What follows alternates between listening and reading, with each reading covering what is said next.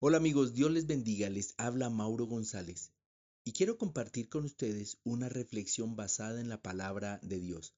Para ello leeré Primera de Pedro, capítulo 3, verso 15 al 16. Abro comillas.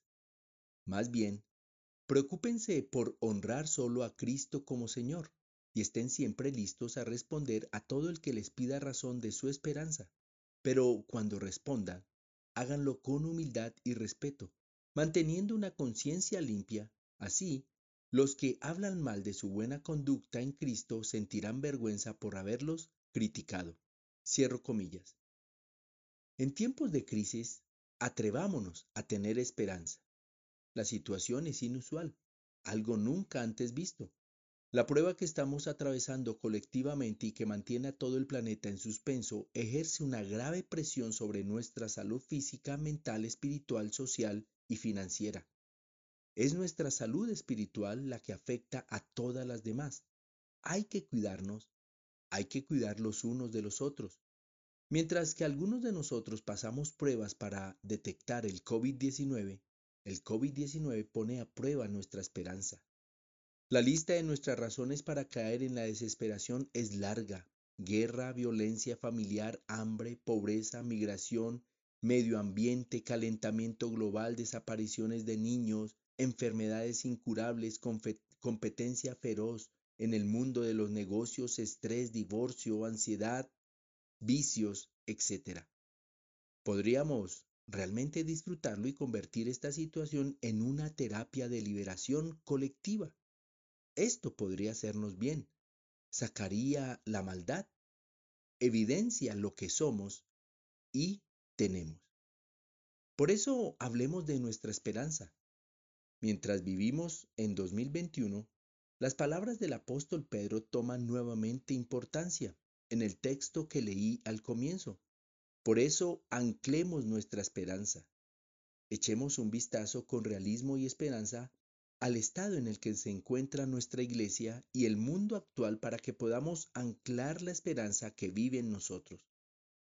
La esperanza a menudo está simbolizada con un ancla, la esperanza en la resurrección, en la vida eterna, en lo que nos asegura que no moriremos en vano. La esperanza es como un ancla en nuestra alma. Esto se aplica tanto a cada uno de nosotros como persona como al nosotros que formamos como pueblo de Dios en marcha en el corazón del mundo. Pablo dijo lo siguiente, que el Dios de la esperanza los llene de gozo y paz en la fe, para que puedan desbordar de esperanza por el poder del Espíritu Santo. ¿Qué rostro presentamos al mundo de hoy, en este momento de crisis social y sanitaria? ¿Estamos respondiendo mientras respetamos los estándares requeridos para vivir juntos? A los llamados del Espíritu Santo para una presencia significativa de cristianos en medio de nuestra raza humana? ¿Nos preocupamos por la importante misión de evangelización, apoyo, recuperación de las familias acabadas y los corazones heridos que nos han confiado? Nuestra fe nuestra esperanza y nuestro amor son inseparables. Estas tres virtudes conforman nuestra identidad específica como iglesia en el mundo, nuestra marca registrada por decirlo de alguna manera. Nuestra fe es nuestro cimiento, nuestra esperanza es nuestro impulso, nuestro amor es nuestra razón de vivir. La esperanza no decepciona. El optimismo puede decepcionar, pero no la esperanza, porque la esperanza está enraizada en Dios. Nuestra esperanza sorprende al mundo. La esperanza tiene enemigos. ¿Saben qué es la asedia? Se describe de la siguiente manera.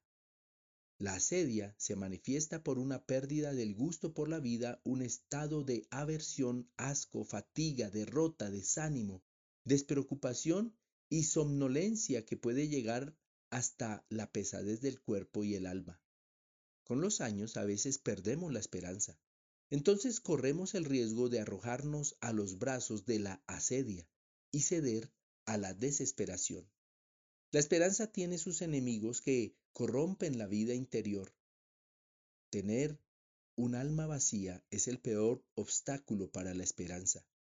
Dios nos creó para tener felicidad y esperanza, no para contentarnos con pensamientos melancólicos. Ahora que atravesamos una época de tantas preocupaciones, en la cual la iglesia se asemeja a una barca que se hunde en las aguas agitadas mientras se dirige hacia la tormenta de la humanidad, recibamos la pregunta de Jesús a los discípulos, ¿dónde está su fe?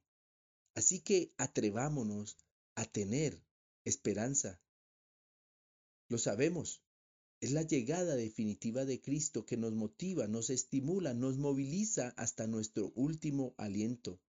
La esperanza es nuestra tarea, quizá la más urgente en este mundo con horizontes bastante limitados, por no decir bloqueados. Nuestra fe se basa en el plan de amor del Padre que da a su Hijo y a su Espíritu. Por eso debemos tener una esperanza alegre.